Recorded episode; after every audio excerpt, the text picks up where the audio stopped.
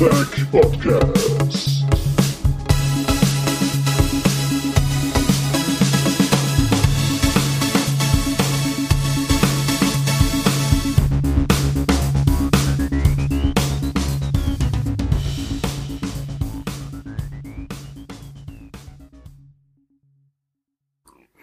Hallo und willkommen zur sechsten Folge vom Battlepod. Wir haben ja die Lore im Moment. Das heißt, es ist jetzt der zweite Teil der Battletech-Lore. Wir haben von äh, 1994 bis zur Gründung der Star Leech 2556 jetzt gemacht, beziehungsweise wir fangen jetzt mit der Gründung an. Und ich möchte noch einmal den großartigen Hoshi begrüßen, unser dritter Gast. Hallo, grüß euch. Und natürlich den famosen Olli, den Storyteller. Hallo. Servus. Und ähm, für euch ist es jetzt schon ein paar Tage her, dass ihr die letzte Folge gehört habt. Für uns sind es ein paar Sekunden. Und wir machen jetzt einfach gleich äh, weiter. Ähm, 2556, Olli, was ist passiert? Ja, also die ersten Verträge wurden damals geschlossen, zwar durch die terranische Hegemonie, die um Terra herum gebildet worden war in den letzten äh, Jahrhunderten sozusagen, die hervorgegangen ist aus der Terranischen äh, Allianz. Und zwar mit äh, der kapellanischen Konföderation, also Haus Liao, und der Liga Freier Welten, Haus Marek gewissermaßen. Äh, weiß nicht, ob die Mareks genau da zum Zeitpunkt geherrscht haben. Bei den Liga Freier Welten ist das immer ein bisschen unübersichtlich, wer da gerade am Ruder ist, aber ich gehe jetzt mal einfach davon aus.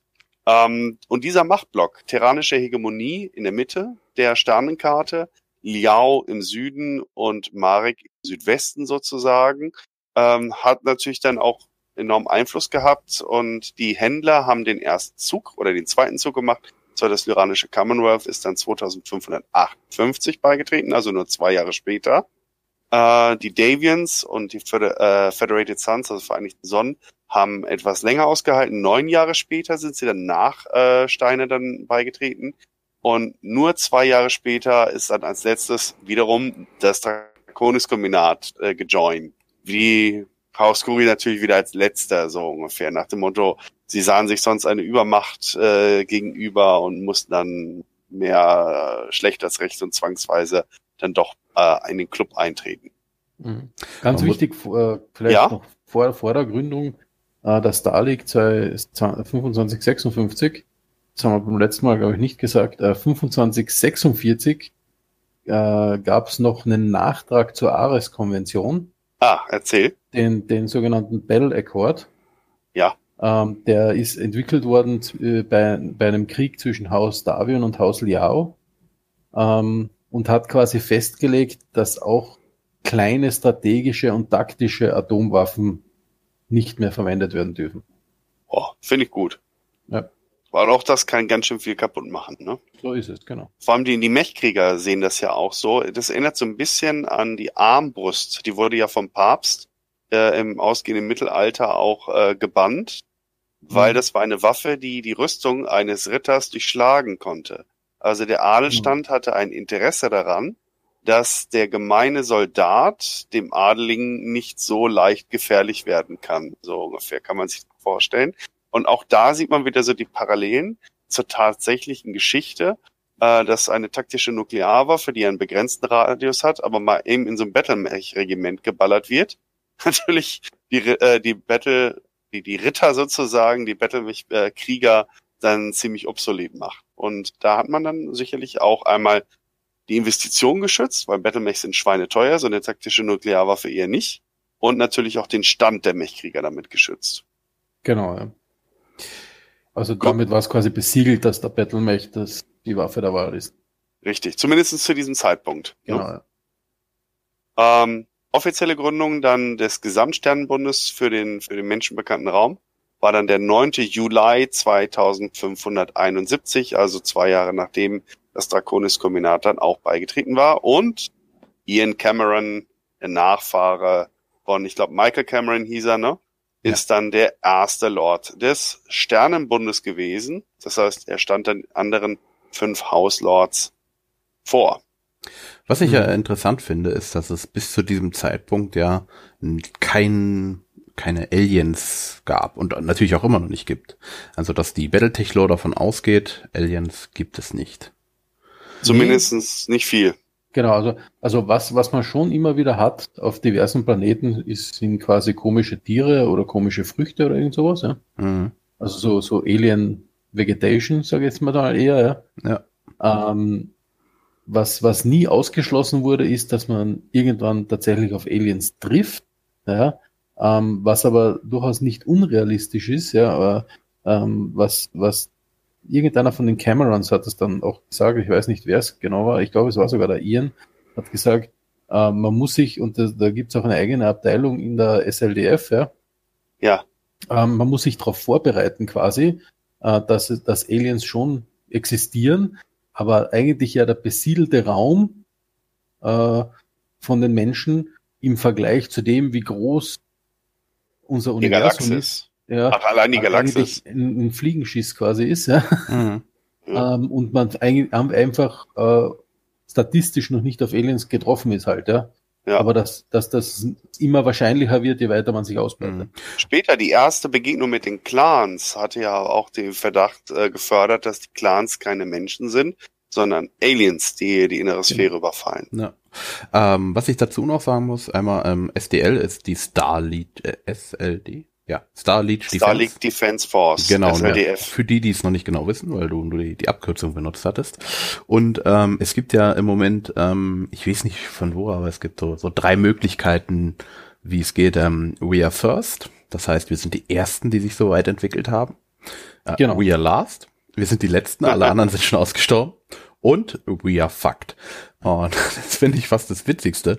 Das heißt nämlich einfach, dass die, ähm, die Menschheit oder jegliches Leben sich so weit entwickelt bis zu einem Punkt und sich dann selber auslöscht und deswegen nicht zu dieser großen Raumfahrt kommt. Ja, Gut, es das ist gibt noch- es gibt fast, noch- fast noch ein paar- philosophische Frage, aber, Ja, aber es gibt noch ein paar andere Theorien, zum Beispiel auch, dass eben leider sowas wie der Kearney-Fuchida Drive nicht möglich ist, ja, Hm. und es tatsächlich äh, noch wir alle auf keine, unseren Inseln sitzen und keine Genau, Schiffe haben. noch keine Ausle äh, äh, Aliens gibt, die, die irgendwie interstellaren Raumflug entwickelt haben, der in halbwegs brauchbarer Zeit was liefert, ja. Ähm, Mhm. und auch die Leute, die immer so sagen, ja, man müsste zum Beispiel Radiosignale empfangen haben oder so, ja. Ähm, das ist auch so, der, der Himmel ist verdammt groß und man muss halt genau wissen, wo man die Antenne hindreht. Das ist nicht so wie auf der Erde, dass ein äh, äh, Gummiwürstel auf dein Auto montierst und du kannst Radio hören. Ja? So, das ist äh, das ist halt sehr Hightech, um irgendwas zu empfangen, was, äh, was mal 24 Jahre unterwegs war oder so. Und das ist noch in der näheren Umgebung. Ne? Ich, ich muss aber ganz ehrlich sagen, ich glaube nicht, ich weiß es nicht, aber ich glaube nicht, dass die damals so philosophiert haben, großartig darüber, sondern ich finde es gut, dass die Battletech-Autoren, die frühen, der Versuchung einer Alienrasse als äußere Bedrohung widerstanden haben.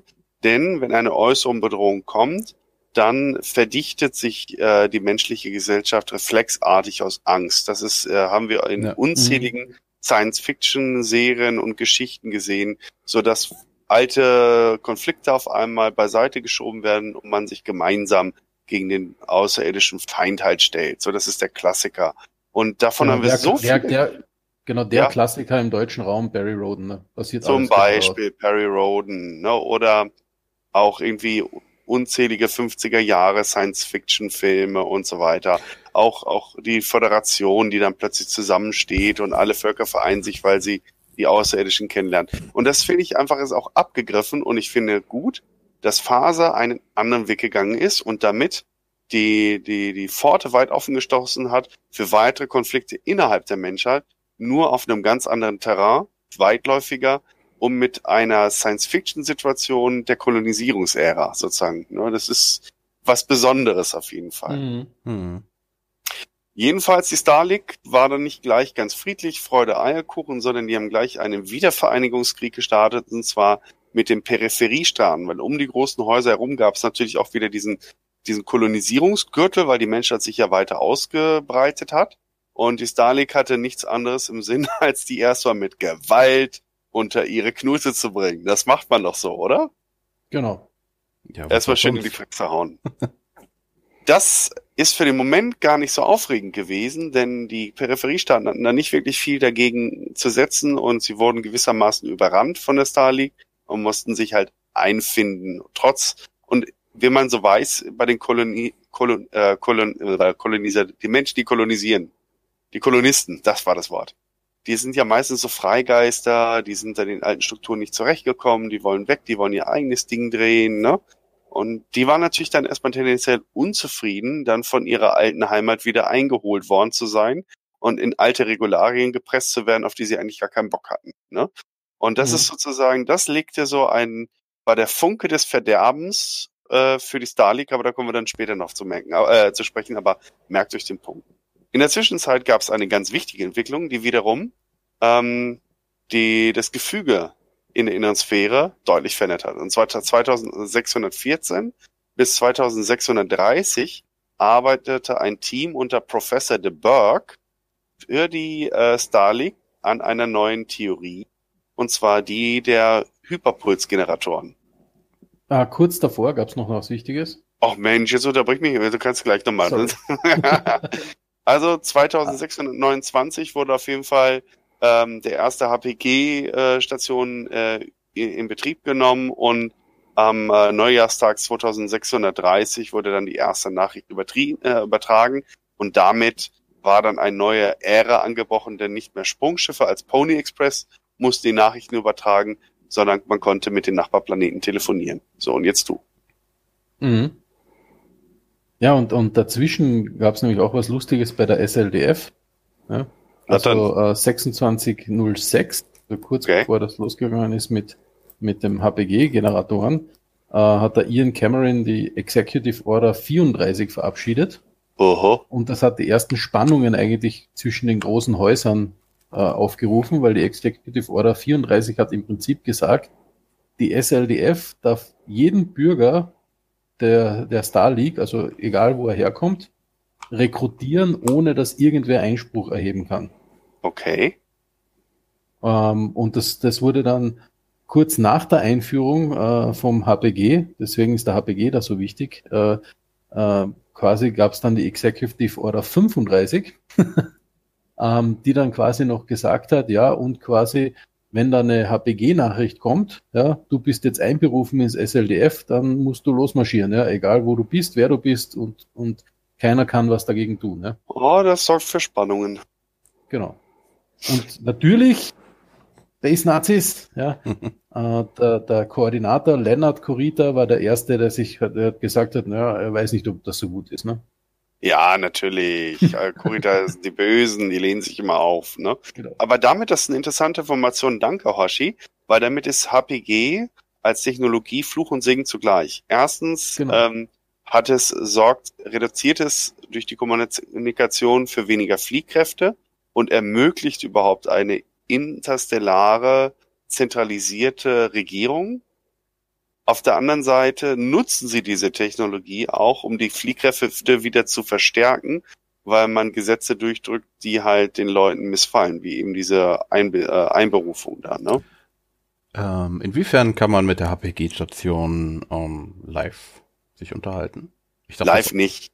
Nein, nein. Also das, das geht schon später. Es wird dann während des Bürgerkriegs zwischen Davian und Steiner, also äh, Katharine Steiner äh, und, und ihrem Bruder äh, äh, äh, Dingsbums Davian, äh, wie heißt er, Victor, da gibt es dann schon ein, eine, eine Modifikation von HPG, so dass man praktisch live zwischen Tarkat und New Avalanche sprechen konnte mit enormen Aufwand. Aber es war auf jeden Fall wesentlich schneller HPG als äh, auch in seiner Urform als mit Sprungschiffen durch die Gegend zu fliegen.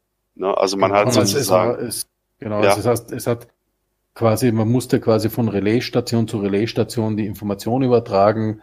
Äh, man konnte aber schon Videonachrichten oder so versenden, ja, aber es war im Prinzip ein Übertragen von, von was und auch dieses Live zwischen New Avalon und äh, zwischen äh, ja, äh, äh, Tarkat. Ähm, Tarkat ja, und, und New Avalon. Tarkat, ja. genau.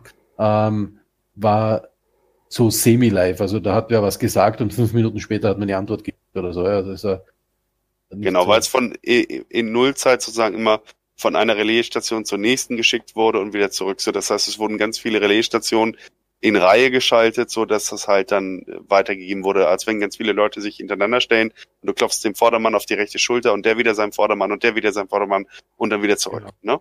So kann Aber man sich dann sehr, vorstellen. sehr, sehr interessant ist, dass eben ähm, gleich nach der, nachdem äh, 2630 der, der HPG live gegangen ist, ja, Ja. Ähm, kurz darauf, ja, also ich glaube, das war 2631, ähm, hat als erstes die Free World League damit angefangen, ja, wirklich wieder so Military Intelligence zu formen, also die, die Safe äh, äh, von, von den Free, äh, von der Marix war quasi so der erste Intelligence ähm, CIA quasi, ja, der gegründet wurde.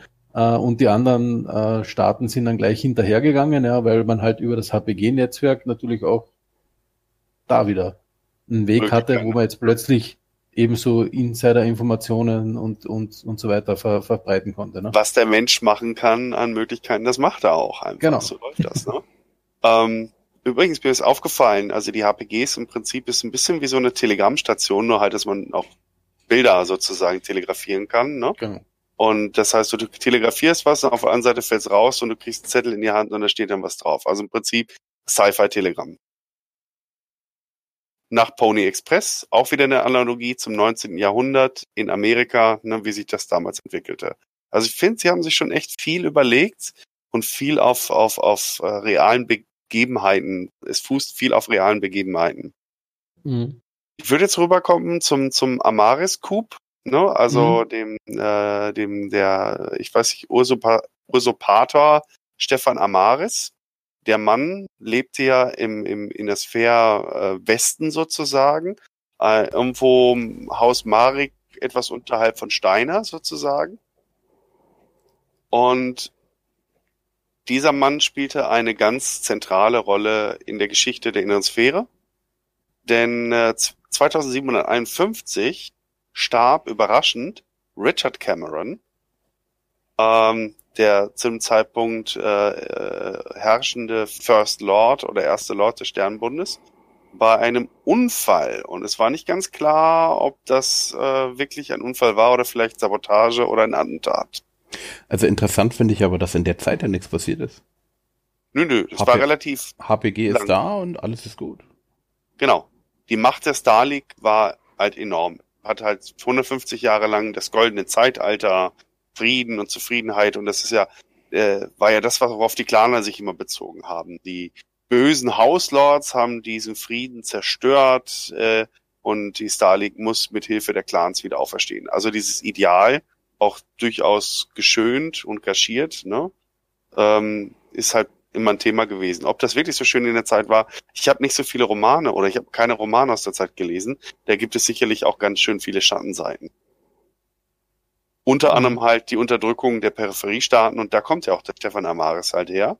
Und der freundet sich mit Richard Camerons minderjährigen Sohn an, der sozusagen zwar auf den Thron gesetzt wird, aber äh, nicht der Regent ist. Denn der Regent ist Alexander Kerensky, äh, der damalige Commanding General der Starlink Defense Forces, also der Sternbund Verteidigungsstreitkräfte.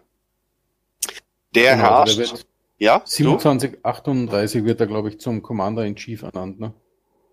Das kann sein, so im Ja. Vorfeld. Auf jeden Fall ist er respektiert, aber natürlich ein Militär und kein Politiker. Genau, ja. Und auch wichtig, äh, in, in der Zeit wird auch Jerome Blake geboren. Ne? Ja, genau. Der Also wird gleich noch eine 27, ganz 39. wichtige Rolle spielen. Jerome Leck ist ja auch für das HPG-Netzwerk nicht ganz unerheblich gewesen. Genau. Jedenfalls hat Stefan Amaris einen erheblichen Einfluss auf den jungen äh, Cameron und äh, er äh, beeinflusst ihn dahingehend, äh, dass, äh, dass die äh, Hausarmeen äh, die die terranische äh, Hegemonie, äh, die die sozusagen die Kernwelten umgeben. Die Hegemonie ist ja sozusagen der Nukleus der, der Sternbundes dass die Armeen begrenzt werden sollen und die Peripheriestaaten ähm, werden stärker äh, besteuert.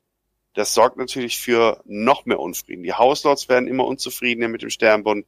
Die Peripheriestaaten, die sowieso unterjocht worden sind, angepisst oder noch mehr angepasst, pisst. Und dadurch beginnen die Grenzkriege.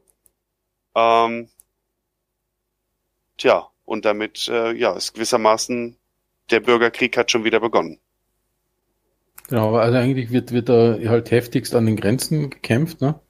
Ähm, und ähm, das ist, glaube ich, so 2755 bis 2762. Ähm, nämlich genau, der, der Krieg endet nämlich genau, als Richard Cameron dann äh, quasi volljährig wird und damit der Alexander Kerensky nicht mehr Regent ist, sondern eben der Richard Cameron quasi. Oh, ich habe mich vorhin verquatscht. Simon Cameron war sein Vater, der ist ums Leben gekommen und sein Sohn, der Minderjährige, der hieß Richard Cameron. Ich war durcheinander gekommen, sorry. Erzähl genau, weiter. Also das, das, das, ist dann im Prinzip die Executive Order 156, ähm, ähm, wird dann sofort verabschiedet vom Richard Cameron. Ne? Äh, und äh, die ist dann quasi die, die quasi allen großen Haushäusern vorschreibt, dass sie alle privaten Armeen und Hausarmeen sofort aufzulösen haben. Nur auflösen oder in die äh, Starlit Defense Force überführen? Nee, auflösen mal. Ob dann, das, die SLDF kann ja jederzeit sowieso rekrutieren, also dass die da äh, haben sie sich natürlich. Was macht ein arbeitsloser Mechkrieger? Genau, okay. also aber im Prinzip die Executive Order 156, die er da verabschiedet als sein erster Staatsakt, also er ist wirklich quasi, er wird Regent und verabschiedet sofort dieses Gesetz, ja, ähm, ist im Prinzip genau äh, das und ähm, wenige Tage später durch Druck quasi wird die dann zurückgezogen und aufgeweicht eben eben diese, ein, dass die Armeen nur eingeschränkt werden müssen oder so, ne? Ja. Mhm. Genau. Und der Stefan Amaris, der ist sozusagen der Puppenspieler im Hintergrund, der den äh, Richard halt äh, manipuliert. Und am Ende des Tages äh, putscht Stefan Amaris auf Terra, bringt Richard und die gesamte Cameron-Familie um und setzt sich selbst auf den Thron, sagt, ich bin ab sofort der neue erste Lord des Sternenbundes. Und es ist eine Schreckensherrschaft. Also es ist so ein bisschen Warhammer 40k mäßig, habe ich das immer vor Augen. Äh, Blut, Mord, Dämonen sozusagen und, und eine Terrorherrschaft, äh, wie es die Nazis besser hinbekommen hätten. Es sterben unglaublich viele, auch aus anderen Herrscherhäusern werden verfolgt. Und ähm, am Ende des Tages äh, greift äh, General Alexander Kerensky Terra an, also er befreit erst viele der umliegenden Systeme um Terra und greift dann mit seiner Hauptstadtmacht dann Terra selber an und äh, schafft es dann, Amaris zu besiegen und auch zu töten. Äh, und wirklich, der Kraftakt ist enorm. Ich habe irgendwo eine Zahl gelesen, ich glaube 80 Prozent oder so der Starlink Defense, drei Viertel der Starlink mhm. Defense Forces werden dabei vernichtet im Kampf gegen mhm. Amaris und seine Truppen, die fanatisch kämpfen. Ne? Also so, was, die was, haben wirklich SS-Qualität. Ne? Was aber auch eben interessant ist, äh, ist wieder Amaris, ähm, weil viele sich gefragt haben, wie kann so ein Coup überhaupt gelingen von so einem Amaris, ne? Wenn, wenn, ja. weil es würde sich ja sofort verbreiten, dass der den Cameron umgebracht hat. Und vor allem, der hat er nicht nur den Cameron umgebracht, sondern er hat den Cameron und alle Camerons, die es quasi gegeben hat, umbringen lassen. Ja. Und nicht ähm, nur. Genau, und, und alle sonstigen Gegenspieler und so weiter. Also der hat ja wirklich da äh, gewütet. Aber das Coole war eben, warum hat er das so, so schön quasi unter Anführungszeichen machen können? Weil er halt einen Großteil des HPG-Netzwerks unter seinen Fittichen hatte ja, und unter seine Kontrolle gebracht hat. Propaganda. Damit, damit, quasi die, die Information kontrolliert hat, die nach außen gedrungen ist. Ne? Und deswegen hat es auch eine Zeit gedauert, bis der Kerensky darauf aufmerksam wurde und dann eigentlich erst die äh, Invasion begonnen, begonnen hat. Ja? Und, äh, äh, und da wirklich quasi Erfolg gehabt hat. Ja? Und kurz darauf äh, ist auch eben der Jerome Blake nach äh, Terra zurückgekehrt. Das wird noch eine Rolle spielen. Ne? Genau. Aber im Prinzip kann man sich vorstellen, der, der, der schöne Sternbund, in Anführungsstrichen schön, man weiß es ja nicht genau, ähm, der liegt halt in Schutt und Asche, sein Kopf ist abgeschlagen und alles ist vernichtet, auch der, der Körper darunter. Es ist einfach kein, kein, es ist nichts mehr da sozusagen. Und die Hauslords, angepisst umherum, stehen halt da und jeder von denen ist der Meinung, er müsste der erste Lord sein. Angefangen mit wem? Wer behauptet das als erster? Der Kurita bestimmt. Na Frale! Die Kuritas! genau, Minoru Kurita. So sieht's mal aus. Also die treffen sich auf jeden Fall äh, als High Council, also als Hoher Rat, äh, in den Ruinen von Unity City auf, auf Terra in 2780 und ähm, sie vermuten halt, dass Kerensky sich selber zum ersten Lord ausrufen werden und sie schaffen es eigentlich nur, sich auf zwei Sachen zu einigen. Erstens, Jerome Blake soll bitte weiterhin das HPG-Netzwerk äh, der, der Starlink äh, in, in, ähm, also in Betrieb halten, damit die Kommunikation wieder läuft. Und Genau, also Kerensky er wird- nicht erster Lord. Genau, also der, der Jerome Blake wird quasi zum ersten Kommunikationsminister äh, ernannt. Und was auch, äh, was die meisten, was dann oft untergeht, ist, er wird mit dem Wiederaufbau von Terra beauftragt. Ach so, Und nicht nur von der, von dem äh, Nicht nur vom HPG-Netzwerk. HPG-Netzwerk, sondern das HPG-Netzwerk ist komplett unter seiner Kontrolle als Kommunikationsminister. Aber er ist auch verantwortlich, dass gebaut wird. Und äh, dieses berühmte Hilton Head Island Headquarter quasi ist sein, sein Headquarter, von dem aus er den Wiederaufbau Terras leitet quasi. Ah, ja. Ja. äh, Terra wird auch äh, mil militarisiert, also keine Starlink Defense Forces dürfen äh, vorhanden sein. Kerensky wird äh, der Titel des äh, Bewahrers oder Schützers äh, des Starlink äh, wieder entnommen. Und dabei entgeht den Hauslords eigentlich, dass Kerensky, Alexander Kerensky zu dem Zeitpunkt schon auch ein müder Krieger ist. Der, Mhm. der Kampf gegen Amaris, der war so furchtbar für ihn. Ich meine, er hat drei Viertel seiner Truppen verloren. Von vier Mann und Frau, von vier Soldaten sind drei tot, ne? Und er hat unglaubliches Grauen gesehen. Er will eigentlich gar nicht mehr, aber die anderen unterstellen es ihm natürlich automatisch, weil sie davon ausgehen, wer das vollbringt, der will auch gleich alles haben. Und es gibt auch ein, viele seiner Getreuen, die ihn dazu auffordern, unter anderem der General de Chevalier, der informiert halt Kerensky, dass die Starlink Defense Forces äh, bereit sind, um das High Council der großen Häuser äh, niederzuwerfen, damit Kerensky den Titel des ersten Lords beanspruchen kann. Und Kerensky sagt, weißt du was, danke für eure Treue, aber ich kann und will nicht mehr. Und er will eigentlich nur noch seinen Frieden haben und ähm, da kommt so der erste Gedanke auf, dass man vielleicht in einem kommenden Konflikt, der sich schon wieder andreut zwischen den Häusern, da nicht mehr mitmacht. Mhm. Ja, diese Debatte ist auch nicht drei Tage lang, also es dauert zehn Monate lang, wird da hin und her diskutiert auf Terra. Und äh, am 12. August 2781 äh, haben sie dann halt äh, öffentlich äh, bekannt gegeben, dass sie sich nicht äh, einigen können, wer der nächste erste Lord wird von ihnen und dass damit der Sternbund aufgelöst ist. Genau, und dann dauert es eigentlich äh, bis 2784, äh, wo so ein bisschen hin und her geplänkel ist, ja, ähm, und, und noch debattiert wird, etc., ja. Und natürlich die Häuser ihre Armeen aufrüsten und so, ja. Ähm, Und auch Und- abwerben von der Star League, genau, ganz so offensiv. es, ja. Also Ähm, äh, sie machen jetzt genau das Gegenteil, was vorher passiert Genau. ist. Sie gehen halt hin und sagen, hey, du warst doch bei der Star League und du, ihr wisst genau, nicht, du bist nicht bei uns, ist doch besser und so, ne? Genau. Und, und ein ganz interessantes Datum ist dann der 14. Februar 2784. Ähm, da passieren nämlich im Prinzip zwei Sachen gleichzeitig. Und das finde ich komplett faszinierend, dass das gleichzeitig passiert. Ähm, und zwar, ähm, Alexander Kerensky beschließt mit 80 Prozent der Starlink Defense Forces, die es noch gibt, ja, eben diese Operation Exodus zu unternehmen. Also sprich, sich äh, aus, aus der inneren Sphäre zu verabschieden. Und am gleichen Tag ähm, benennt Jerome Blake äh, das Kommunikationsministerium um in First Circuit of Com Comstar. Sehr gut. Also Gutes passiert- Stichwort. Passiert Weil- quasi am gleichen Tag. Ja. Äh, es ist Jerome Blake und Alexander Kerensky standen sich auch relativ nah. Also die waren Genau. Männer ähnlichem, ähnlicher Geistesvorstellung. Und Ja. es war, ich will jetzt nicht sagen abgekartet, aber Jerome Blake wollte eigentlich Alexander stützen, aber hat dann irgendwann auch eingesehen, dass er ihn nicht überreden kann, äh, dieses Amt innezuhaben und einen neueren Krieg gegen die fünf Häuser halt dann aufflammen zu lassen.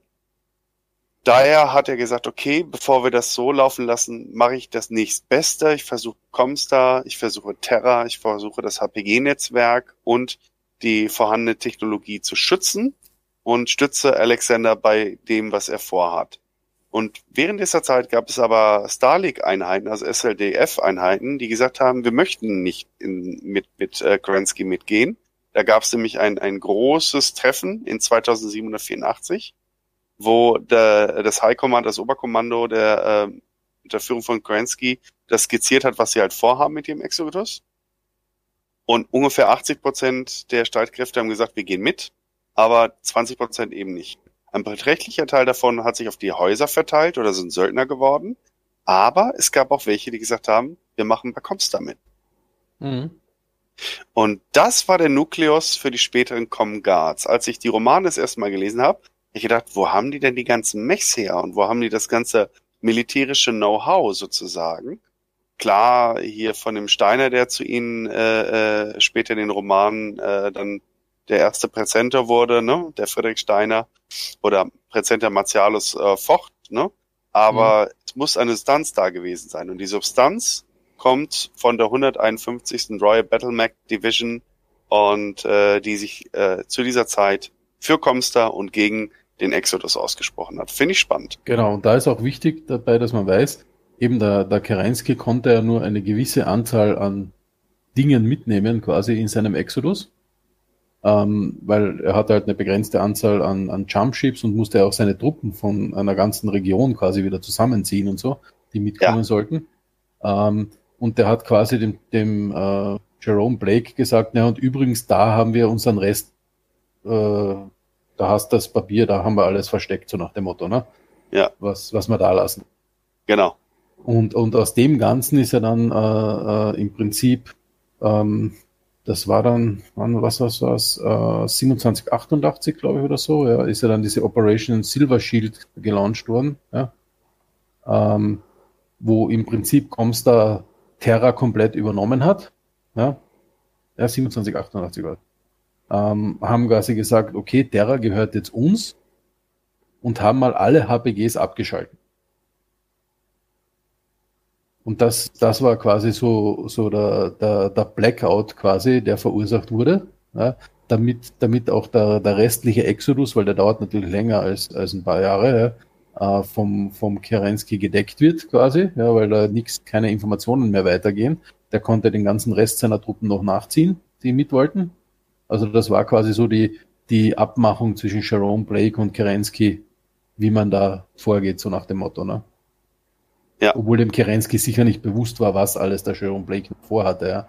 Aber äh, ich, bin mir, ich bin mir gar nicht so sicher. Ich, also, ich habe jetzt die Romane nicht gelesen, aber ich hatte immer den Eindruck, dass Jerome Blake kein mystischer Verrückter war, sondern dass er in der, in der Folge nur nee, von nee, der, den genau. späteren Anhängern verklärt genau. wurde. Ne? Ja, wie so ist immer nee, so der, hat, der hatte schon eigentlich mit Methode. Ja. ja. Genau. Interessanterweise natürlich, wer hat äh, als erstes den Braten gerochen, was den Exodus angeht? Außer außerhalb. Kurita. Ja, gut. Natürlich, die Kurita. Man muss ja dazu sagen, es ging ja auch durch deren Raum durch. Also da ist es logisch, ja. dass der es zuerst riecht. Ne? Und weißt du, mit wem äh, Kurita befreundet war vorher? Mit? Er hat sich zumindest sich Freunde, oder zumindest freundschaftliches Verhältnis mit Stefan Amaris natürlich. Ne? Kurita war befreundet mit oder hat gute Beziehungen äh, unterhalten mit Stefan Amaris, der Mann, der die Camerons umgebracht hat und einen riesen genau. Holocaust ah, verursacht. Ja. Also natürlich auch schon wieder böse, böse, böse, böse. Ne? Und das heißt, am Ende des Tages hat der die äh, diese, man hat das natürlich bemerkt. Irgendwann hat man gesehen, okay, da rottet sich was zusammen. Die haben ja ähm, sechs Millionen äh, äh Mann und Frauen und äh, Erwachsene und Kinder auch teilweise äh, Soldaten, Zivilisten in 1349 Sprungschiffen, 402 Kriegsschiffen und über 5000 Landungsschiffen. Also, das kann man nicht so leicht übersehen. Die haben am Anfang das gesagt, so, ja, wir machen nur Manöver, aber irgendwann haben sie gesagt, das ist aber ein großes Manöver. Welches Haus wollen die denn überfallen? Ne? Aber Kurita, äh, der Koordinator, äh, hat das äh, schon sozusagen gerochen ähm, und hat äh, geahnt, dass es auf einen Exodus hinausläuft und hat auch nichts dagegen unternommen und hat die einfach durch seinen Raum durchziehen lassen und sind ja im galaktischen Norden sozusagen oder im Innersphären-Norden dann halt aus dem bekannten Raum herausgesprungen. Aber was hätte er denn machen können? Also mit seinen paar hundert Handeln da? Allein schon Ja. die 400 Warships, also äh, Kriegsschiffe, mit denen Ich, ich, ich finde ich find, durch. ich find's auch, ich find's, ich find's auch total lustig, äh, so die, die Mini-Geplänkel, die dann anfangen. Also, weil äh, das, das HPG-Netzwerk wird dann wieder eingeschalten quasi und es gibt den Comstar Letter of Credit, der eben sagt, wie Comstar neutral das alles abwickeln wird. Ja? Also Comstar erklärt sich quasi zur neutralen Macht. Ja? Ja, Und, und das ganz Lustige ist, dass sofort der, der Canyon Marik, also der, der quasi äh, der First, Lord, äh, First Lord, äh, äh, nicht First Lord, sondern der, der äh, Captain General, genau, der äh, Free Worlds League, sofort sagt, okay, wir sind die Ersten, äh, wir akzeptieren das, das Com Com Communications Protokoll unterschreiben wir und übrigens, ich ernenne mich jetzt zum ersten Lord der Star League. ja, Punkt. Ne? Genau. Äh, auch So nach dem Motto, vielleicht hilft mir der Jerome Blake dabei. wer weiß, ne? Genau. Äh, was ich übrigens auch interessant finde, der, die, die Starlink-Flotte unter Kerensky hat nicht nur Freiwillige aufgesammelt, sondern hat auch Shanghai. Also die haben im Zweifelsfall jeden eingesammelt auf dem Weg äh, nach draußen sozusagen, der für sie irgendwo äh, hilfreich war oder die, den sie haben gebrauchen können. Also sie haben viele Mhm. auch gegen ihren Willen mitgenommen, was dann auch wieder einen, ein, ein, ein Funke war, der dann natürlich dann auch bei den Clans, aber da kommen wir dann im späteren äh, Battlepod mal drauf, dann da auch wieder zu Unfrieden und äh, Bürgerkriegen dann halt gesorgt hat. Ne? Also von Mhm. daher, das finde ich immer schön. Battletech ist nie schwarz und weiß, eindeutig, zumindestens nach der kurzen Warm-up-Phase am Anfang. Wir hatten es ja vorhin schon angesprochen, ne? aber waren immer auch so äh, viele Grautöne dabei. Ne? Mhm. Gut, der Exodus passiert und die Folge ein gigantisches Machtvakuum in der inneren Sphäre. Und das Mhm. bedeutet, der erste Nachfolgekrieg beginnt. Ähm, vor, 2000 vorher können wir ja, noch erwähnen, dass äh, dort auch die Eridani, äh, die leichte Eridani-Reiterei gegründet wurde. Aus dem. Nee, die gab's vorher schon. Die haben sich nur als Söldner dann. Echt? Die waren auch eine, äh, ja, ja, Starlink Defense Force waren die. Genau. Also die, die Eridani Lighthorse, die hat es in der Starlink Defense Force quasi gegeben und die haben sich aber dann abgespalten und haben gesagt. Kerensky macht dein Ding, aber wir bleiben da und wir sind jetzt quasi Ah, okay, dann die seid ihr halt praktisch als Söldner da.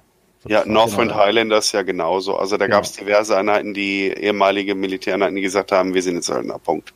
genau diese Kearney irgendwas und so weiter. Also da gab es einige. Ja, Ähm, auf jeden Fall, erster Nachfolgekrieg beginnt 2786, geht bis 2821, sind satte 35 Jahre, äh, was aufgrund der Größe der Innensphäre, also des mittlerweile vom Menschen bewohnten Raum, auch äh, nachvollziehbar ist. Und in diesen 35 Jahren geht es richtig zur Sache. Nachdem sich Koordinator Minoru Kurita äh, erstmal als äh, erster Lord des Sternbundes erklärt hat, Ja, eigentlich zweiter, Ja. ne?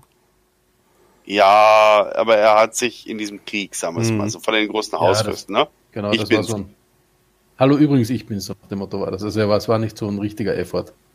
Genau, Er hat eigentlich darauf gehofft, gehofft, dass der Jerome Blake sagt, so nach dem Motto, ja, okay, du bist es halt. genau. Hat Und nicht das hat nicht funktioniert. Jerome Blake hat dann halt Terra für sich äh, beansprucht, hat äh, Comstar damit offiziell gegründet und äh, ist damit dann erstmal aus dem Spiel raus gewesen, beziehungsweise er hat sich neutral erklärt und Gott sei Dank haben sich die meisten daran gehalten. Äh, aber HPG-Stationen wurden sicherlich auch in Mitleidenschaft gezogen, denn dieser Konflikt war der blutigste in der menschlichen Geschichte bis dato. Ne? Ihre Ares-Konventionen spielten keine Rolle mehr. Nuklearwaffen, biologische Waffen, chemische Waffen wurden wie Kamelle unters Volk geworfen und haben viele bis dahin wirklich sehr belebte Planeten komplett lebensfeindlich gemacht und Zivilisationen ausgerottet. Und vor allem hatte man es auf die Produktivität und Intelligenz der Gegner ausge äh, ähm, äh, abgesehen. Das heißt, man hat Fabriken, Universitäten und dergleichen mit äh, Vorzug sozusagen bombardiert. Und damit hatte man auf innerhalb von weniger Jahren vieles zerstört, was man in 800 Jahren vorher minutiös aufgebaut hat was sogar viele andere auch durchaus längere Kriege wie diesen hundertjährigen überlebt hatte. Mhm. Nicht nur überlebt, Wichtig- sondern gestiegen war.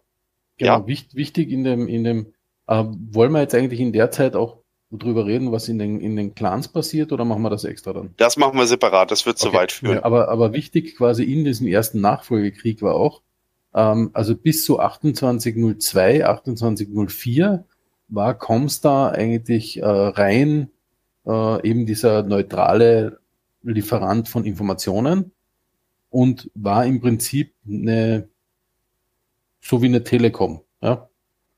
Also die hatten keinen Anspruch irgendwie da äh, irgendwas zu machen oder so. Ja? Und das hat, äh, hat sich dann im Prinzip ein bisschen geändert. 2811 äh, wurde quasi äh, ROM gegründet. Ja? Was ist Also- ROM? Quasi der, das ist der, die interne Security von, von Comstar. Ja? Mhm. So I- Elite Intelligence Agency, ja? also äh, wird sie ja immer genannt. Ja? Ähm, und die aus dem Hintergrund heraus im Prinzip ähm, ist da hat sich dann Comstar auch umbenannt 2819 in the Comstar Order. Ja. Und das war so das erste, äh, wo quasi Comstar so, ja, okay, jetzt an, ähm, jetzt wird das Ganze etwas religiös, weil im gleichen Jahr auch äh, Jerome Blake stirbt, also 2819 stirbt Jerome Blake. Ähm, und äh, ROM führt quasi so einen Purge durch von allen irgendwie Kräften, die irgendwie irgendwas gegen Jerome Blake zum Sagen haben innerhalb von. Und der wird quasi so zum Märtyrergott erhoben. Ähm, wo wir jetzt die, die, die Comps da haben. Was ist mit Geld eigentlich bis dahin? Credits gibt es ganz Ja. normal. Also Credits ist so, es gibt auch Hausnoten, aber die interstellare Währ Währungen sind eigentlich, die werden dann später Comstar Siebels, glaube ich, genannt. Genau, ja. Äh, das ist so der, der, der, der US-Dollar sozusagen weltweit, ne? Mhm. aber Ähm, wo, genau, aber also wo- das- wurde Das der. ist im, im, im Prinzip äh, zur Zeit vor, zur Formung von Comstar gibt es eben diese Comstar Bill, ja, die da geissued wird. Ähm, und um eben Kommunikation zu verschicken, hat, benötigst du C-Bills. Und weil äh, eben Comstar ähm, Zugriff und im Verschicken von Informationen immer teurer und immer wichtiger wurde, ja, äh, so um 2802 auch herum, wo Comstar dann so profit, richtig profitabel wurde, ja, hat sich das im Prinzip, so wie äh, in vielen Staaten im Prinzip der US-Dollar akzeptiert wird, weil die eigene Währung nichts mehr wert ist, ja, ja, hat sich Dafür voll sich dann diese, diese Ah. C-Bills etabliert, weil das im Prinzip die einzige Währung war, die wirklich überall was wert war. Also die haben sich richtig vollgesogen, reich worden Mhm. mit äh, durch die innere Sphäre und durch dieses, äh, dieses Monopol. Sie haben ja ein, ein unstreitbares Monopol zu diesem Zeitpunkt. Ja. Na, jedenfalls, der Krieg dauert 35 Jahre, danach liegen weite Teile der inneren Sphäre in Schutt und Asche und das ist sozusagen der Bodensatz oder sag ich mal Ausgangspunkt für, für die spätere Battletech-Geschichte, die ja so eine Art Sci-Fi, Mittelalter, Dark Age ist eigentlich. Jetzt nicht das Dark Age von Battletech, sondern schon eher, wo die, die Mech-Krieger zu Rittern werden, wo begrenzter Krieg geführt wird und so weiter. Das ist so die, die, die, die Grundlage. Aber es geht noch weiter. Nach nur neun Jahren Pause beginnt der zweite Nachfolgekrieg und der geht wiederum 34 Jahre, also nur ein Jahr kürzer. Und ich möchte so vorher ein paar Zahlen reinschießen. Nach dem ersten Nachfolgekrieg waren neun von zehn Kriegsschiffen vernichtet und die Hälfte aller Sprungschiffe in der Sphäre waren zerstört. Waren also zu diesem Zeitpunkt legitime Ziele, weil die Ares-Konvention war alles für den Arsch. Und die Schiffsbauindustrie, also Raumschiffsbau, äh, Raumschiffindustrie, war natürlich ein Primärziel, weil wenn man sich nicht zwischen den Sternen bewegen kann, kann seine Truppen auch nicht verschieben. Die waren natürlich Primärziel und die sind so stark getroffen worden, dass man die Verluste nicht mal ansatzweise ersetzen konnte. Und nach Neujahren stellte man fest, na ja, neun von zehn Kriegsschiffen sind kaputt, bleibt ja noch eins übrig, dann machen wir mal weiter, ne? Lustig Oder- auch, also genau zwischen in dieser zwischen kurzen Zwischenpause zwischen ersten und zweiten Nachfolgekrieg, ähm, weil du eben das Comstar noch angesprochen hast, ja, hat sich eben die Comstar-Währung komplett etabliert, ja, und äh, Comstar hat 28, 26 das Comstar News Bureau geformt, also quasi intergalaktisches CNN, ja, und hat damit auch kontrolliert quasi, wie News gemacht werden, ja, und konnte da natürlich massiv eingreifen in was passiert, ne? Mhm. Der zweite Nachfolgekrieg wird übrigens ausgelöst, wen wundert, 2830, wenn Genjiro Kurita, der Nachfolger von Minoru Kurita, durch äh, eine Fehlinformation von Comstar äh, dazu gebracht wird, äh, die Nachbarstaaten massiv anzugreifen. Und zwar angeblich, dass die Lyraner irgendwie böse Sachen vorhaben und natürlich Erstschlag, Intervention hier von Genjiro Kurita. Aber warum? Und der zweite, weil die Kuritisten die Bösen sind. Nein, Deswegen. warum hat Comstar das getan? Oh, Comstar hat inzwischen schon eine Secret Agenda. Das kommt später noch ein bisschen stärker raus. Und zwar Comstar hat sich jetzt zu so einem pseudo-religiösen Orden verwandelt. Da wird Hoshi gleich sicherlich noch mehr sagen können und ein paar Details. Und sie haben sich als Mission eigentlich gesetzt, den Sternenbund unter ihrer Ägide aufstehen zu lassen. Aber nicht mit militärischen Mitteln, sondern sie wollen, dass sich die Nachfolgestaaten gegenseitig praktisch in die Steinzeit bomben, die Technologie verlieren, sie hingegen als Comstar bewahren die Technologie. Und wenn alle am Boden liegen, sagen sie hier, wir sind eure Erlöser, folgt unserem glorreichen Jerome Blake, schließt uns euch an und wir gründen den Sternenbund neu. Ungefähr so, oder Genau. Hashi? Genau, also Comstar hatte, also im Prinzip haben, haben die ROM-Agenten, die quasi so die internen Säuberungen bei Comstar und so weiter durchgeführt haben, ähm, dann ja auch das, diese ganzen Umbenennungen in Prä Präzentoren und Primus und so weiter durchgeführt und so, ne? Und haben im Prinzip auch gesagt, ja, okay, passt auf, ähm, dieser, wir wurden ja im Prinzip nicht nur mit, also die haben das dann ausgelegt, Jerome Blake hat zwar Terra wieder aufgebaut, aber im Prinzip war seine Beauftragung, alles wieder aufzubauen. Ja. Also das war so sein Ziel, aber er ist halt leider vorher gestorben, ja, so eben unser Gott, aber er hat uns hinterlassen ein Papier und ob das jetzt wirklich vom Jerome Blake war oder nicht, das weiß man nicht, ja. ähm, und das sagt so nach dem Motto, kommst da, muss sich als neutrale Macht bewahren und sich zurückhalten, ja. Ähm, und äh, halt schauen, die, die Erde hat er ja quasi als, als äh, sein, sein Pfand in ein Paradies verwandelt, ob das jetzt wirklich ein Paradies ist, oder nicht, weiß man nicht, ja. ähm, zu dem Zeitpunkt ähm, und überhaupt und die man muss quasi diese Nachfolgekriege, die werden jetzt passieren und die Menschheit wird sich komplett zerbomben und so weiter und wenn quasi alles in Schutt und Asche liegt, kommt Comstar und baut alles wieder auf. Das finde ich das Makabre. Wisst ihr, wie diese Operation genannt wurde von Comstar? Wie? Operation Heiliges Leichentuch. Oh. Mhm. Heftig, oder? Mhm.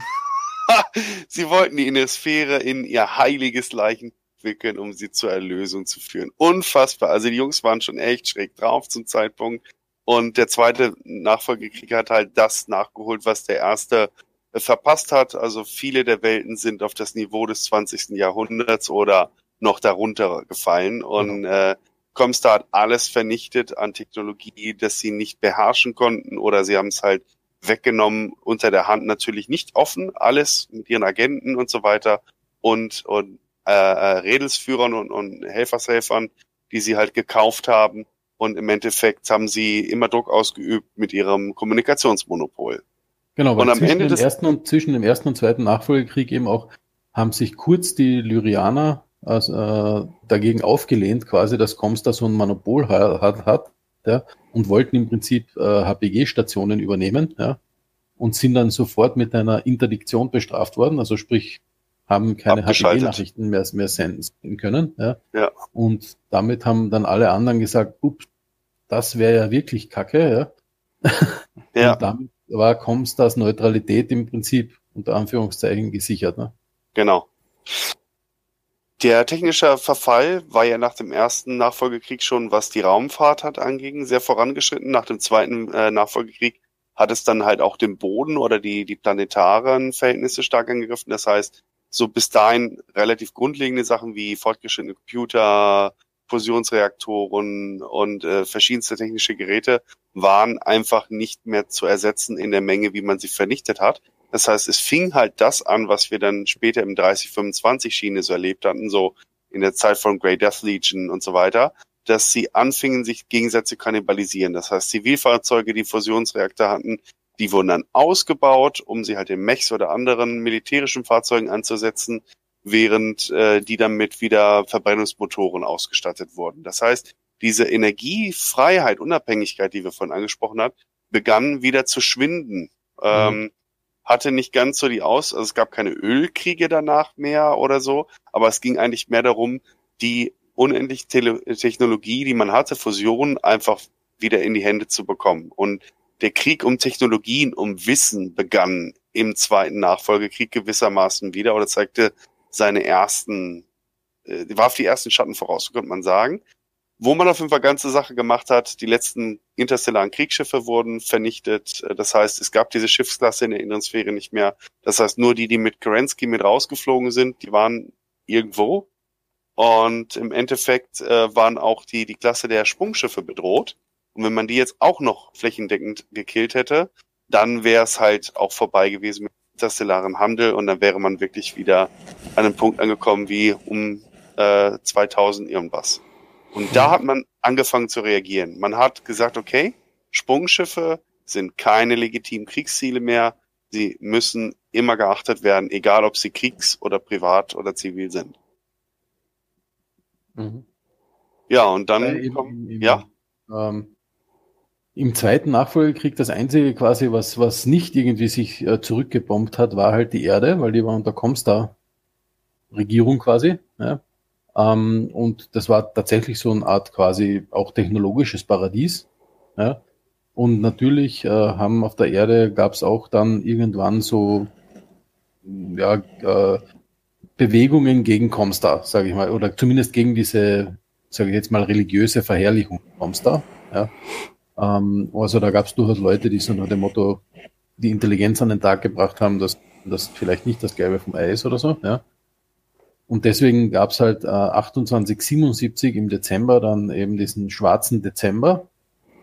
Und das war im Prinzip da, wo wieder ROM, also der, der Sicherheits- und Informationsdienst von Comstar, im Prinzip auf der Erde ähm, alles umgebracht hat, was gegen Comstar war und das auch noch positiv dargestellt hat, weil im Prinzip haben sie vorher äh, sauber gemacht, gereinigt, ter ne? terroristische Attacken quasi auf die Zivilbevölkerung ähm, vorgetäuscht oder inszeniert, ja, ähm, um eben so, so nach dem Motto, die, die Zivilbevölkerung gegen diese Anti-Comstar ähm, Bewegung aufzubringen, ja, weil das sind alles Terroristen und so und äh, die sind alle böse und überhaupt, ja. Willkommen und, bei Word of Blake. Genau, und dann haben sie quasi gesagt, okay, jetzt können wir rein und dann haben sie eben die alle Anti-Comstar äh, Kräfte hier im schwarzen Dezember dann ausgelöscht. Ich glaube, Jerome Blake hätte sich im Grabe, der hätte rotiert, wenn er das gewusst hätte, was da alles passiert. Eine neue unendliche ja. Energiequelle. Ja. Ähm, interessanterweise, wenn ihr glaubt, der die Kampfpause zwischen dem ersten und zweiten Nachfolgekrieg von neun Jahren wäre nur kurz gewesen, zwischen dem zweiten und dem dritten waren genau zwei Jahre. Und der dritte Nachfolgekrieg begann 2866 und ging bis etwa 3025, also satte 159 Jahre. Aber er war anders als die anderen beiden, denn die anderen ersten beiden waren von massiver Zerstörung begleitet und haben auch gar nichts gebracht. Also es gab kaum Verschiebung an den Grenzen. Das heißt, keine der kriegführenden Parteien hatte eigentlich ernsthafte Erfolge zu verbuchen. Die einzigen, die sie ihre Agenda gepusht haben, waren Comstar. Also der dritte Mal äh, haben sie es ja? andersrum gemacht. Letztes Mal haben sie ja Kurita gesagt, äh, Achtung, die Lyraner machen was. Diesmal haben sie den Natürlich Lyranern gesagt. Nicht. Kurita war's. Nein. Und man muss ja nein, sagen, nein. wie nein? Na, es steht doch genau da. Das heißt, sie haben Miyogi Kurita provoziert, indem sie Kurita, äh, ach nee, genau, du hast recht, ja. genau, diesmal haben sie anders gemacht. Diesmal genau andersrum. So oder so, die Kuritas sind immer die Bösen. Aber die Kuritas ja. haben wir wieder angegriffen. Also von daher, sie haben Steiner oder Lyraner mit Informationen äh, gefüttert und haben dadurch natürlich Haus Kurita provoziert, die dann auch wieder äh, brav angegriffen haben. Das heißt, mhm. Kurita sind die Bösen. Richtig. ja. Auch, auch ja, da gab es wieder, gibt's, gab's ja? wieder eine, eine wahnsinnige, ich sage jetzt mal, Comstar. Einfluss, ja, weil die während dem dritten Nachfolgekrieg, also während diesen 159 Jahren, hat Comstar die äh, ihre, ihre Raids quasi, um mit denen man HPG-Nachrichten verschickt, immer weiter raufgetrieben. Ja? Also die, die haben quasi immer mehr Geld verlangt dafür, dass du so eine Nachricht sendest. Und, und irgendwann konnten sie und haben dann auch eingeführt quasi langsame Nachrichten und schnelle Nachrichten, da, wo sie Prinzip viele ihnen unterstellt haben, langsame Nachrichten ist eigentlich ein Blödsinn, aber die haben einfach sich Zeit gelassen, so nach dem Motto, ja, weil äh, warum sollten sie schneller schicken? Und schnelle Nachrichten haben immer mehr gekostet und so. Ja, also das, damit haben sie halt wahnsinnig Geld reingepumpt ähm, und haben dann offiziell, also offiziell intern natürlich, äh, 2933 die Comguards geformt, ja. Und ähm, quasi ihr eigenes Militär aufgebaut, ohne das irgendwem natürlich zu sagen, ja, um, um da quasi dann, wenn alles zusammengebrochen ist, das, das Ganze zu übernehmen. Ne? Ja. Es gab sogar 2902 sogar noch einen Civil War innen, innerhalb von Comstar, ähm, weil sich halt wieder Kräfte gebildet haben, die halt diesen Black December, also diesen schwarzen Dezember durchschaut haben, ja. Aber das ist natürlich auch komplett von ROM wieder, äh, gab es da Cover-Ups und im Prinzip sind alle wieder, die da gegen Comstar waren, von ROM äh, ähm, quasi ausgelöscht worden etc. Ne? Aber war ähm, mit die Währung war doch schon C-Bills und die C-Bills haben ja Genau. Comstar ausgestattet. Warum mussten die dann überhaupt Preise erhöhen? Ja, weil die, die haben natürlich auch ihre eigene, die hatten so viel von ihrer eigenen Währung, ja, dass sich das halt hochgespielt hat. Weil die haben schon natürlich auch Dinge von anderen Staaten eingekauft. Ja, Mit dadurch, dann dass wieder. Sie, genau, aber dadurch, dass sie halt die Währung äh, kontrolliert haben, ähm, haben sie im Prinzip ja auch ein wahnsinniges Handelsmonopol äh, erstellt und haben auch die, die Lyrianer halt auch sehr stark genutzt, ja, und haben halt gesagt, na gut, ihr guten Händler, ähm, ihr könnt jetzt quasi frei, hab, oder frei nicht, aber ihr kriegt Discounts und so weiter, wenn ihr quasi Naturalien eintauscht für Comstar und, und, und, ja Mhm. haben auch extrem cool äh, verschleiert äh, Militärlieferungen und so weiter, weil die braucht natürlich auch natürlich ein bisschen Nachschub und so weiter, ja, also für ihre Comguards etc. Ja, und also da haben es wirklich sehr viel daran gelegt und haben im Hintergrund auch ähm, so Sternenleak-Caches, also wo noch Dinge quasi von, von der SLDF gelegen sind, ja, natürlich im Geheimen immer wieder sich geholt und, und nach Terra gebracht. Ja. Ja. Was ja auch in der Great Death Legion Trilogie, Martin. Genau. Da kommen wir dann gleich nochmal am Ende hin. Genau. Ich würde aber sie gerne haben mal praktisch, äh, nur ganz kurz, also sie haben praktisch im Endeffekt die, die Inflation damit äh, ähm, niedrig gehalten, dadurch, dass sie die Genau. Preise erhöht haben. So ist es, genau. Ich möchte Also nochmal. dafür, dafür quasi gesorgt, durch die Preiserhöhungen, dass es ein äh, gefühltes Wirtschaftswachstum gab. Ne? Mhm. Ich möchte noch mal kurz darauf hinweisen, dass der dritte Nachfolgekrieg, so wie er geführt wurde, eigentlich erst der finale Aufstieg des, des Battlemax äh, zur ultimativen Waffe im Mech äh, Warrior-Universum bedeutet. Weil durch diesen Krieg, der wirklich mit seiner geringen Intensität geführt wurde, das heißt, hier war ein Planet mal den Nachbarn gewechselt, da gibt's mal ein Raid auf eine Fabrik und da wird mal einer entführt, ne? Also es waren wirklich eher so Nadelstichtaktiken und keine großen Offensiven, wie man sie im ersten und zweiten oder auch im vierten Nachfolgekrieg, wo wir im nächsten Battlepod mal drüber sprechen werden, also vierte Nachfolgekrieg haben wir hier nicht mehr. Äh, und ähm, das ist so eigentlich der Aufstieg des Neofeudalismus auch auf kleiner Ebene, weil bisher war es halt so, dass viele Planeten durchaus demokratisch oder als äh, Republiken formiert waren, auf globaler Ebene oder auf planetarer Ebene, aber außerhalb interstellar waren sie in ein Geflecht von Neo Neofeudalismus, also in, in, in äh, Königreiche und dergleichen halt eingebunden. Ähm, Mhm. Aufgrund der schlechten Kommunikation. Aber durch die Zerstörung hat sich das dann auch immer weiter nach unten durchgesetzt. Das heißt, auch auf vielen Planeten waren mittlerweile Könige, Kaiser und Herzöge und so weiter entstanden.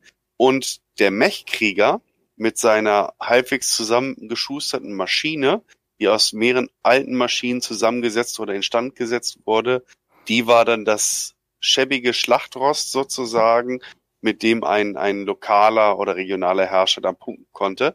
Und das ist so diese Battletech-Atmosphäre, die ich persönlich unglaublich liebe und die mich auch damals in das Spiel gebracht hat. Und die nimmt in diesem 159-jährigen dritten Nachfolgekrieg absolut Form an. Mhm. Also Ist übrigens auch ein paar lustige Fun Facts in der Zeit sind, ähm, die einzigen, die quasi nicht sich so Prinzen, Könige und so weiter genannt haben, sind im Prinzip die Liaos.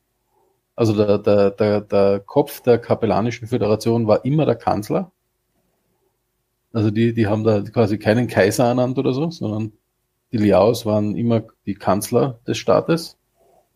Also das, das war richtig lustig. Und in der Free Worlds League quasi die Marix äh, etc., die waren immer Captain General. Ja? Also es war immer sehr militärisch geprägt. Das ist und in den ganzen anderen Staaten war es halt eben Lord Prinzen, Kurita. Lord, Lord Kurita, Prinz Davion, No? äh, äh, Achon Steiner und so weiter. Ne? Also Jetzt müssen wir nur sagen, warum die Anführer immer Prinzen waren. Ähm, ja, Oh. das, das ist, das, das war ein lustiges, äh, äh, also zum Beispiel bei den Fe- Feder äh, Federated Sons war es eigentlich zuerst immer der Präsident quasi. Und das war immer so eine Mischform aus, ich, ich, ich sage immer USA mit fra französischem Anspruch, ja. so, Mhm. so, Davion. Ja, genau. Also das, das war so ein Präsidialsystem, wo wirklich auch, eben weil Kommunikation schwierig war, war wieder so eine repräsentative Demokratie zuerst quasi, ne? So wo man Repräsentanten hingeschickt hat, um wen zu wählen oder so, ja. Mhm. Und da die aber eh immer einen Davion gewählt haben, ja, warum, weiß man nicht so genau. Ja. Also kann manche sagen, weil sie zu gedrängt wurden. Ne? ähm, äh, und vor allem, weil die dann Dinge eingegliedert haben, wie eben zum Beispiel die Hasex und so weiter, und die waren schon Dukes und so, ja. Also die waren in dieser Ding schon drinnen, ja. Haben sie dann irgendwann gesagt, okay, Präsident, ein Präsident kann nicht über einen Grafen herrschen. Ja, Mhm. geht nicht. Ja. Ähm, und und äh, wer war das damals? Das war, glaube ich, auch ein äh, Michael Davion oder so. Der hat dann gesagt, okay, ich bin nicht mehr Präsident. Ja, ähm, es, äh, ihm, er mag den Titel König, aber so oder so, aber nicht, ja, sondern er, nennt sich zum ersten Prinzen der föderierten Sonnen. Ja. Ah. Und da, daraus kommt eben First Prince, ja. Dieser Titel. Danke. Der wird dann verkürzt auf Prinz. Da, äh, aber der, zuerst war es immer der erste Prinz, weil es gab mehrere Prinzen quasi und der erste Prinz war der, der regiert hat, ja. Die alte Prinzenrolle. Genau. Also der 159-jährige Krieg war in, in Summe erstmal sehr ereignislos, äh, äh, glimmte so vor sich hin. Interessant wurde es erst wieder gegen Ende, weil obwohl Comstar wirklich sich alle Mühe gegeben hatte, die Wiederentdeckung von Technologien zu verhindern, gab es erste Erfolge. Und eine der wichtigsten war natürlich die Entdeckung des, des Helm-Speicherkerns durch die Grey Death Legion, die ja auch in der ersten Battletech-Trilogie thematisiert wird im finalen Band. Und Aber das ist doch Äh, 3028. Der dritte ja, ging genau. aber doch nur bis 3025. Also warum ist er vorbei? ja, es ist so im weiteren Sinne, also 3025, aber das sind so die Nachwehen, würde ich mal sagen. Es ist auch wieder ein fließender Übergang, so eine Phase von drei Jahren, die sich halt ergibt. Und ich würde sagen aber, dass, dass die Grey Death Legion und das, was in diesen drei Büchern passiert, äh, markiert sozusagen den Schlusspunkt von dieser Entwicklung. Weil Mhm. auch vorher schon Genau, also äh, vorher im Prinzip getriggert war, wurde das Ganze eigentlich durch den, durch den Tod von, von Ian Davion, ja, und der Hanse Davion ist dann eben der First Prince geworden, ja. Ähm, und der hat das eben, dem hat das so schwer geschockt, dass im Prinzip sein Bruder sterben konnte und weil, weil im Prinzip keiner einen richtigen Vorteil hatte und es war alles eigentlich abhängig von wie viel Mechs konntest du in irgendeinen Kampf reinschicken oder so, ja. Mhm. Und Oder? er hat dann äh, gemeinsam mit dem, also der, der war damals schon ein Freund, kann man sagen, ja, vom, vom Dr. Banzai, ja. Ähm, und der hat halt, ges- der Dr. Banzai hat halt gesagt, okay, wir müssen Technologie auch vorantreiben, ne? Genau. Und damit- das New Avalon das Institute hat das ja Genau. auf Science, Science oder so. Genau, hat dann das New Avalon Institute of Science gegründet, ja. Und da sind schon die ersten Dinge rausgekommen. Ja. Also die haben schon an Dingen dann gearbeitet. Da ist dann auch schon äh, so, so Dinge wie der Hatchet Man entwickelt worden und so. Ja. Die waren sich noch nicht ganz ein, einig, wie diese Technologien funktioniert haben damals, aber sie haben schon gewusst, es gab Dinge zur Zeit von der Star League, ja. Und sie hatten jetzt keinen Kernspeicher, ja, so, der dann 3028 kam, aber sie hatten ein paar alte Star League Mechs irgendwoher, ja. Also so das ein, weiß ich nicht, wie, ob sie die Mech hatten, aber auf jeden Fall nee, es waren, hatten es sie den Anspruch, wieder in diese Richtung auch zu gehen. genau, und, und da haben sie gesagt, okay, wir wissen nicht, wie die Dinger funktionieren, aber die Dinger funktionieren eindeutig besser als das, was wir jetzt haben. Also ein Archer zu Zeiten von der Star League war kein Archer, den wir jetzt haben zum Beispiel. Hm. Und da haben sie dann halt gesagt, da müssen wir wieder hin entwickeln. Ja, und da haben sie halt dann schon sehr viel reingesteckt und sehr viel Technologie mit wieder reingebracht. Ja, und der, der Antrieb kam, das muss ich mal kurz sagen, also dass Hanse Davian äh, erster Prinz wurde, war dem Tod von seinem älteren Bruder äh, Ian Davian geschuldet. Aber den Antrieb auch wieder mehr zu machen, den gab es durch das, glaube ich, allererste Battletech-Roman, der Schwert, äh, das Schwert und der Dolch. Genau. Da würde ich aber gerne beim nächsten Mal genauer drauf eingehen. Aber es hat auf jeden Fall mit Liao zu tun, es hat mit Verrat zu tun. Das war die Triebfeder, das war die Initialzündung, dass Hanse Davian losmarschiert ist und wodurch sich dann der wirklich auch entscheidende oder ein ent- entscheidendes im vierten Nachfolgekrieg dann getan hat. Hm. Nochmal ganz kurz. Dr. Banzai. ja, Ja, Wirklich? Ja, for real. das ist, Das sind Amerikaner, verdammt. Die es nee, nee, das, das, das, ja, aber das, das, das ist ganz einfach zu begründen, ja. Weil äh, es gibt also es gibt den Dr. Banzai, um äh, sein Team um ihn herum äh, sind die Hong Kong Cavaliers. Ja.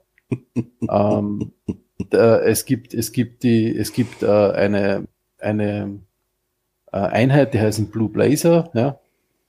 Ähm, und das Ganze kommt aus aus dem aus einem, sage ich jetzt mal, 80er Jahre Film, der heißt Buckaroo Banzai.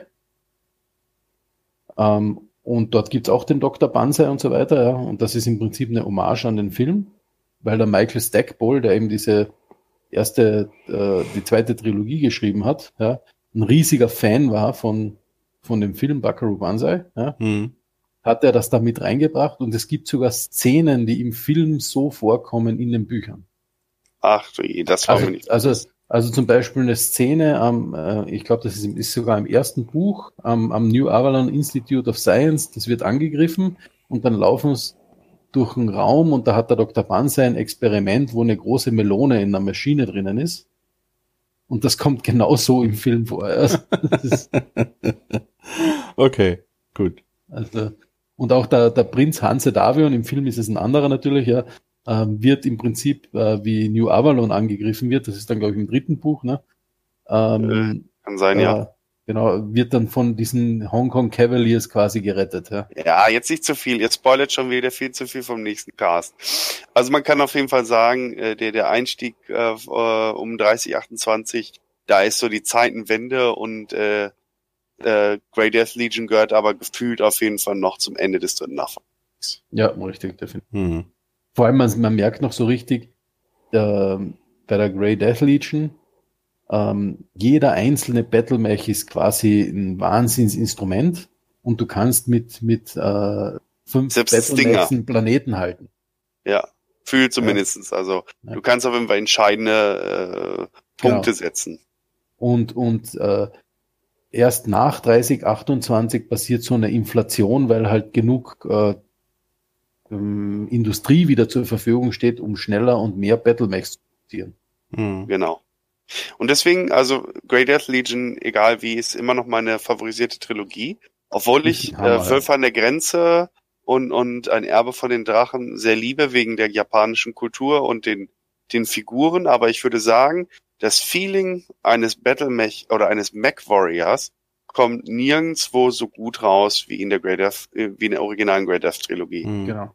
Wer sie noch Also nicht die- gelesen hat, must. Da gibt's da gibt's wirklich Kämpfe von, sage ich mal, Minimal-Mechs, ja, also Locust gegen Stinger oder so, ja, ähm, die, die so genial beschrieben sind. Also das ist wirklich, Ja.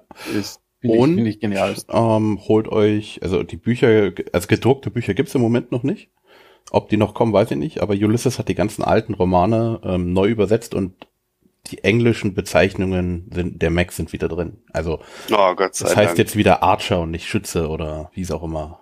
Ja, Kampfschütze, das hat, äh, Ja, genau. Ja, deswegen, deswegen auch sorry, sorry an alle Zuhörer, wenn ich noch ins, ins Englische verfalle, aber ich habe alle Romane eigentlich hauptsächlich nur auf Englisch gelesen und deswegen verfalle ich immer in die englischen Nö, Bezeichnungen. ich glaube, dass das sich schon auch ganz richtig. Inzw Selbst inzwischen ist es normal. Deutschspieler, ne? Ja. Also man sagt ja auch der Marauder mit der PPC, ne? Genau. okay, aber ich würde sagen, damit wir nicht zu viel spoilern, fürs nächste Mal äh, machen wir jetzt so langsam den Cut. Aber ich finde, wir haben jetzt in zwei Casts echt eine super geile Zeitspanne. Vor allem für mich war es total interessant, die Zeit bis zu Starlink mal durchzulesen und zu recherchieren, weil ja. ich mich mit diesem Abschnitt praktisch nie wirklich beschäftigt hatte. Und mhm. die Parallelen zur tatsächlichen Historie der Menschheit aktuell und in der jüngeren und etwas äh, weiter entfernten Vergangenheit sind Wahnsinn. Äh, entweder haben sie viele Zufallstreffer gelandet oder da waren Leute am Werk, die sich halt mit Geschichte auch gut auskannten. Mhm. Aber eins möchte ich noch in den, in den dritten Nachfolgekrieg rein reklamieren, weil ein paar kleine Fakten gibt's noch, die man für den nächsten dann wissen sollte, sage ich. Ja. Ähm, nämlich in diesem Nachfolgekrieg, der sich eben so hinzieht, ähm, fängt Comstar an, äh, so Banditen Könige, ja, also sprich alles, was so in der Peripherie ist und nicht zu den großen Häusern gehört, erstens einmal zu versorgen mit Mech, Essen, alles Mögliche, ja, und aus denen quasi Comguards zu rekrutieren. Also da fangen es dann massiv an, quasi sich selbst aufzubauen. Also auch militärisch äh, zu positionieren. Militärisch, genau, äh, ohne quasi es irgendwer mitkriegt. Dann auch noch ganz, ganz wichtig, meiner Meinung nach, ist 3005 ähm, erscheinen die äh, Wolfsdragoner in der Oh, die haben wir weiter vergessen, um Gottes mhm. Willen. Die, um Gottes ähm, Willen. Äh, machen, tauchen plötzlich über den Planeten Delos 4 im, im, äh, in, in den Federated Suns auf und so nach dem, mit, mit ihrer fliegenden Raumstation, also wirklich ein Wahnsinn, ja, und sagen so nach dem Motto, lieber Prinz Davion, da sind wir, willst du uns nicht anstellen, ja. Ähm, und, und alle sind mal verwundert, wo die herkommen und, und viele denken sich, okay, das waren wahrscheinlich irgendwelche, die sind wahrscheinlich irgendwo in der Peripherie abgeblieben und äh, ja, haben sich halt jetzt entschlossen, dass sie da reinkommen wollen, so nach dem Motto.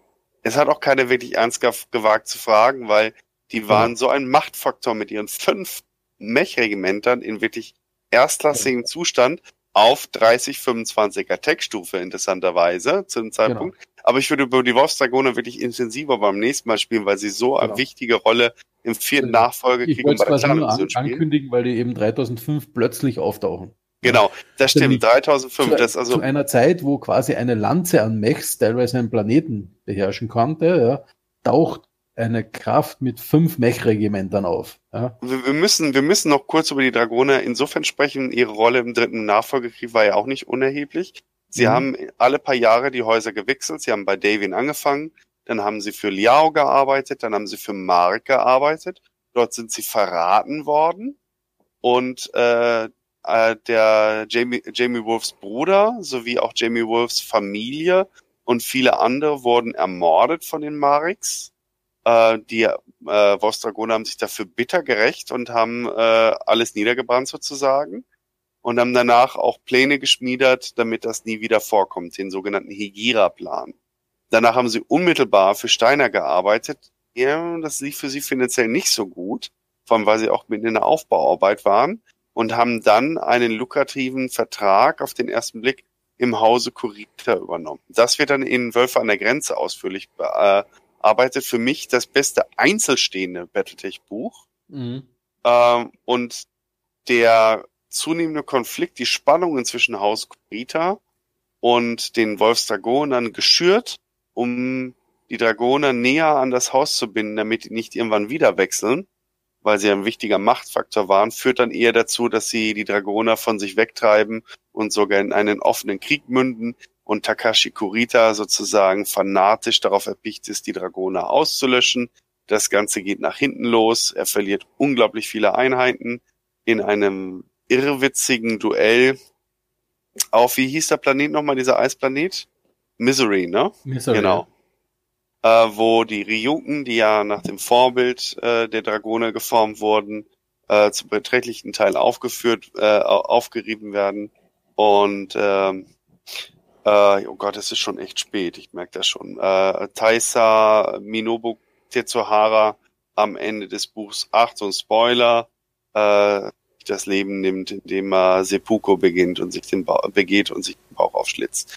Eine für mich der tragischsten Situationen im ganzen Battletech-Lore. Mhm. Finde ich auch großartig die Szene.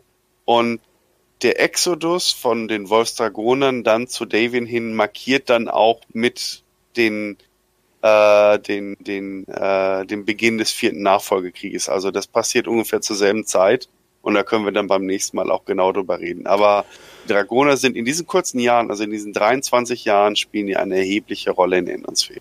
Jetzt ist mhm. die Frage, ähm, wollen wir mal eine Dragoner-Zwischenfolge einfügen und dann die Lore weitermachen? Weil ich glaube, die Wolfsdragoner sind, ähm, da kann man einen eigenen Cast drüber machen. W ja, würde ich jetzt man, man, würde ich nach dem vierten Nachfolgekrieg machen. Genau, weil man müsste, mhm. man müsste im Prinzip, äh, damit man weiß, was, wie die Wolfsdragoner auch entstehen und so weiter, müsste man im Prinzip auch die Clan-Historie bis 30, 25 aufarbeiten. Ne? Ja. Oh ja, la, la, lass uns, lass uns das sogar nach der Clan-Invasion, weil da genau. spielt noch mit, also die, die Wolfsdragoner-Ära geht ja noch bis zum, zum, zum Dschihad, ne? Hm. Und äh, ich glaube, man muss das alles wissen, um sich damit Wolfsdragonern eigentlich ernsthaft auseinanderzusetzen. Okay, dann machen wir das nächste wichtig, Mal. Wichtig, ja? wichtig zu wissen ist dann auch noch eben, äh, kurz nachdem die Wolfsdragoner auftauchen, 3006, wird der Julian Diabolo Primus von Comstar und ruft quasi äh, so die Informationsschürungspolitik von Comstar nochmal in, in den kompletten Vordergrund und schürt quasi im dritten Nachfolgekrieg noch, wo welche Konflikte stattfinden und so weiter. Und, und der macht quasi wirklich so den vollen, wie geht Kommunikation. Also sprich, alle Nachrichten, die von einem großen Haus quasi zum Beispiel an den Prinzen, Aaron oder sonst irgendwen gesendet werden, laufen über seinen Schreibtisch quasi, ja. Hm. Hm. Ähm, die Davians, die, die Federated Sons, die haben doch auch so, ein, so eine Blackbox, Blackbox. Äh, mit Hilfe von äh, dem äh, New Avalon Institute of Science, mhm, Team genau, Banzai bzw. Dr. Banzai. Nach dem dritten Nachfolgekrieg. Also die wird. Nee, nee, nee, nee, schon während des, während des vierten, aber. Ja, die während, des vierten, nach dem dritten. Nach dem dritten, ja, ja, das also ist schon, aufgrund, da, da spoilerst du schon wieder. Aus dem, aus dem Helm Core, Memory Core kriegen. Ne? Ja. Leute, lasst uns aufhören. Wir, wir haben ja, viel zu geile genau. Sachen, die wir jetzt schon vorgreifen. Das ist schade. Genau, also wir danken äh, für die Aufmerksamkeit. Jetzt ist es sogar noch eine längere Folge als die erste geworden. Ähm, ich danke äh, Hoshi, unserem äh, famosen neuen Gast, der das nächste Mal mit dabei ist, ob er will oder nicht. Und äh, natürlich auch äh, Olli an dich äh, für die Zeit und dein Wissen. Freilich. Und ähm, ich hoffe, die Zuhörer haben es gemerkt, ich habe ein neues Mikrofon. Ich hoffe, es ist gut. Hey, hey. Hey, hey, hey, hey. Und ähm, in welchem Abstand wir den beiden jetzt noch äh, rausmachen, das wisst ihr ja dann schon, wir jetzt noch nicht. Ich muss mal schauen. Auf jeden Fall danke für die, äh, für die Aufmerksamkeit. Danke an meine Gäste und bis zum nächsten Mal. Ciao. Achso, halt, nein. Das Ciao. Wichtigste. Das Wichtigste. Hoshi ist auch derjenige, der den famosen Intro-Trailer gemacht hat.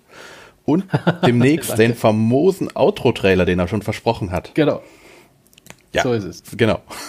Also, danke und bis dann. Ciao. Ciao, ciao.